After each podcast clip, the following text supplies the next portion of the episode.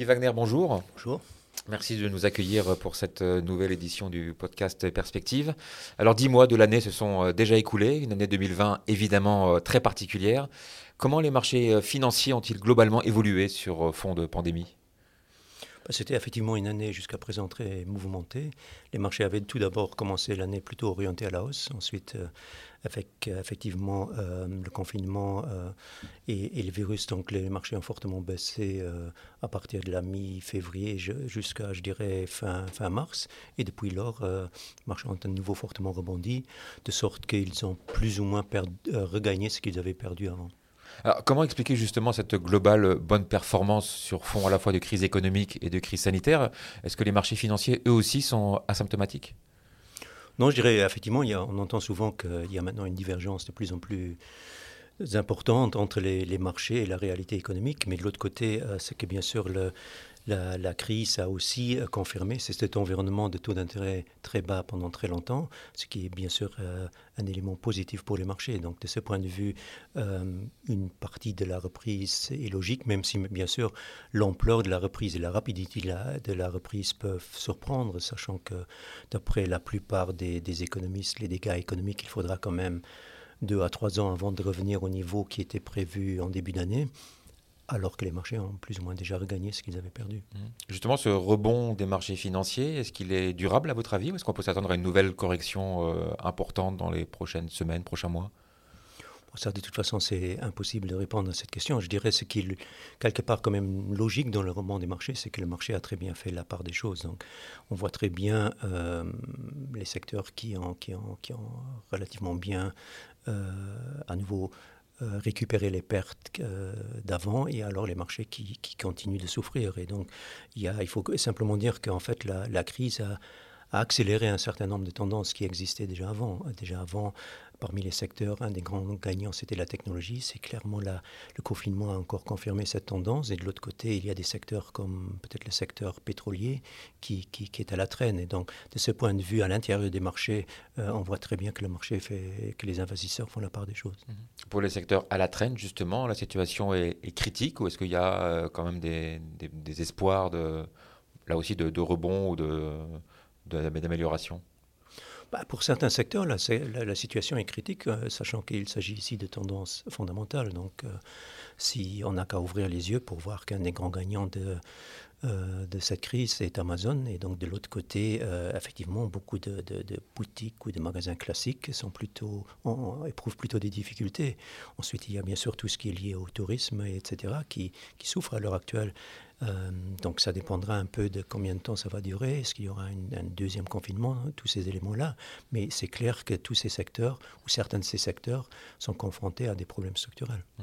Vous évoquez le, cas de Amazon dans la dernière publication. En perspective, justement, vous, vous mettez en, avant les surperformances des GAFA, hein, au sens large, au-delà d'Amazon, euh, au point même de remettre en cause, au moins temporairement, le principe fondamental de diversification des portefeuilles. C'est un, un, phénomène, euh, là également, un peu inattendu?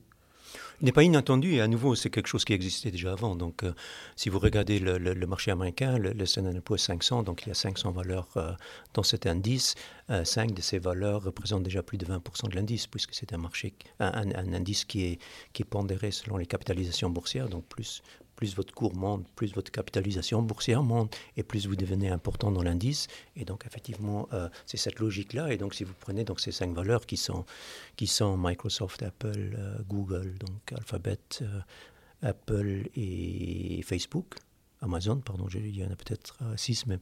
Mais donc, on, on, approche des 25%, voire même de temps en temps des 30%. Donc, il y a 1% des valeurs, 5 sur 500, qui représentent plus de 20% de l'indice, ce n'est plus vraiment le principe de la diversification, indépendamment des mérites éventuellement de ces sociétés, mais le principe même d'un indice qui représente une vue diversifiée du marché n'est tout simplement plus là. Mmh. Est-ce que ça veut dire alors que ça remet aussi en cause de manière assez profonde les politiques générales d'investissement de, de la part des investisseurs, justement? Ben, Je pense que d'une manière générale, on est dans un environnement où il faudrait remettre en question un certain nombre de ces principes. Donc, euh, il y avait un, des principes euh, qui était que les actions sont risquées, que les emprunts d'État, a priori, ces déplacements sont risques. Aujourd'hui, tout ça, euh, qu'est-ce que ça veut dire? Donc, le risque, c'était, en fait, on, disait ça parce que le risque, traditionnellement, c'était la volatilité. On sait que les cours des actions fluctuent beaucoup plus que les cours des emprunts d'État et qu'effectivement, à tout moment, on peut avoir une correction de 10% sur les actions. Donc, si risque égale volatilité, c'est clair que les actions sont plus risquées que, les obligations.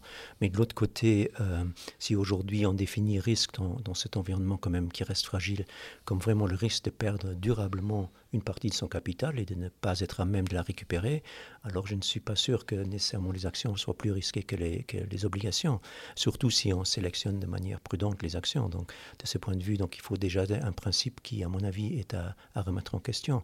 Ensuite, il y a effectivement, euh, lié à, à, votre question précédente, cette, un peu cette tyrannie des indices les gestionnaires sont comparés à des indices, sont supposés battre les indices. Bon, il faut dire qu'effectivement, quelqu'un qui aujourd'hui veut battre le, le Standard Poor's 500 aux États-Unis, par la force des choses, il doit être fortement investi dans la technologie. Ce n'est pas toujours conforme à un, risque, à, un principe de prudence, sachant que ces valeurs sont quand même devenues relativement chères. Donc il y a beaucoup de ces principes, effectivement, qu'il faudrait, dans ce contexte actuel, remettre en question. Mmh. C'est compliqué, justement, de, réapprendre le risque? C'est pas nécessairement euh, compliqué, mais, il faut bien sûr aussi que vos investisseurs euh, et vos clients le comprennent aussi et le, voient de la même façon. Mhm. Alors, entre valeur et croissance, le cœur des investisseurs, justement, euh, balance beaucoup. quelle est aujourd'hui la voie à suivre qui vous semble la plus raisonnable? Je dois dire personnellement, je n'ai pas cette distinction entre les deux. Donc euh, pour moi, à chaque fois lorsqu'on achète euh, une entreprise, euh, lorsqu'on achète une action, c'est clair que l'idée c'est quand même que l'entreprise en question dispose encore de perspectives de croissance à moyen et long terme. Donc implicitement, on recherche quelque part des entreprises qui sur le moyen et long terme peuvent encore croître.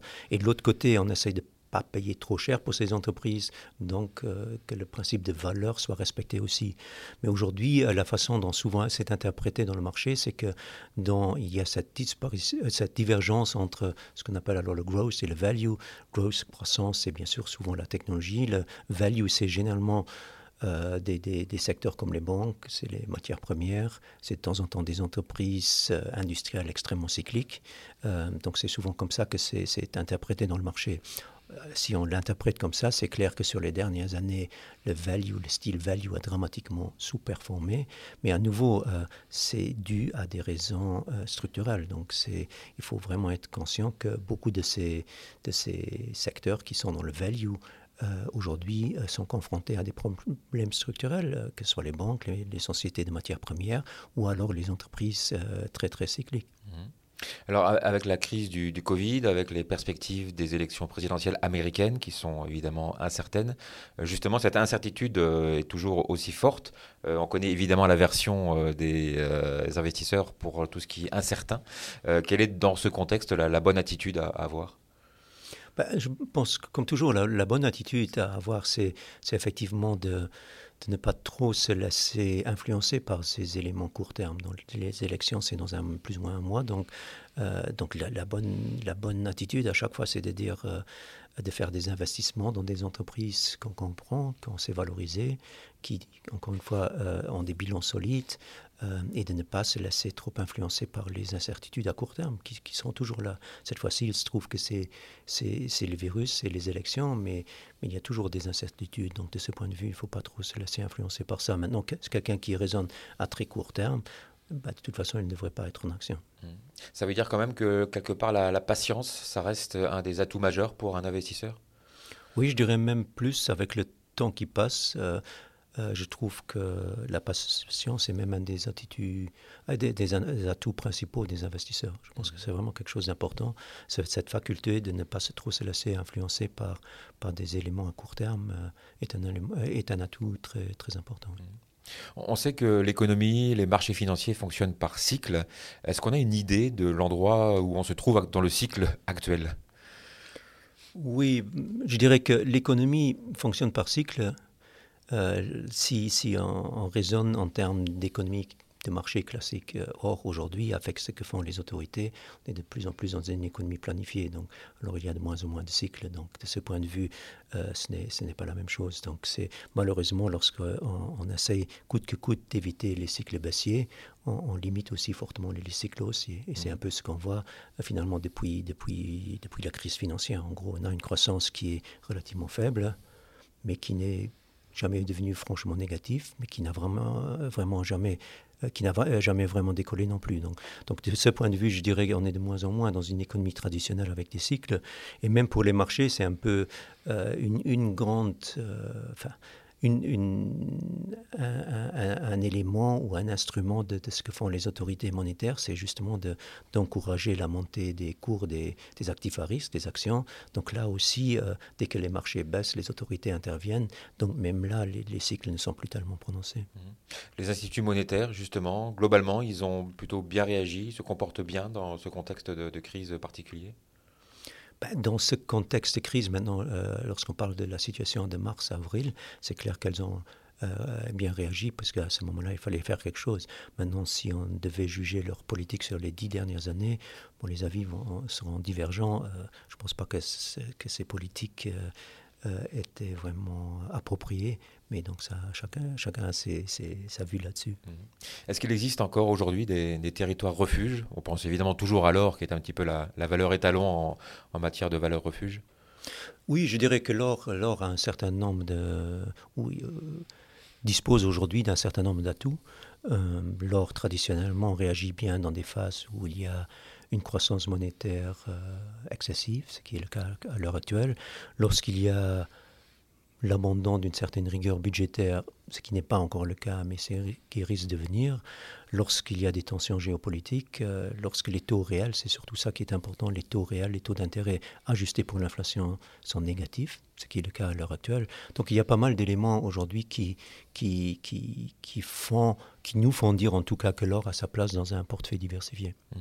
Est-ce qu'il y a d'autres... Euh, valeurs ou type de valeurs euh, à suivre plus particulièrement actuellement qu'il y a encore quelques mois?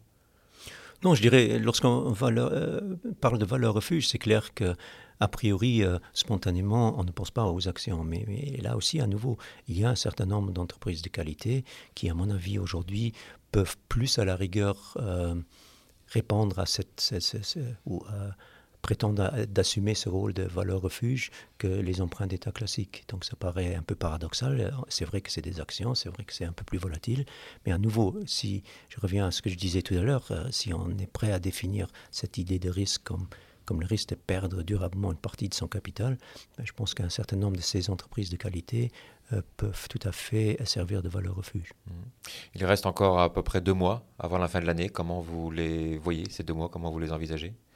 Je ne les envisage a priori pas du tout. Donc les actions peuvent monter, baisser ou ne rien faire. Vous savez, sur, sur deux mois, de toute façon, il est impossible de prévoir ce que le marché va faire. Donc euh, euh, tout simplement, on ne saura pas le dire. Maintenant, le marché attend avec impatience, je dirais, l'issue des élections. Et après, on va voir. Guy Wagner, merci beaucoup pour euh, ces, ces perspectives et à l'année prochaine. Merci.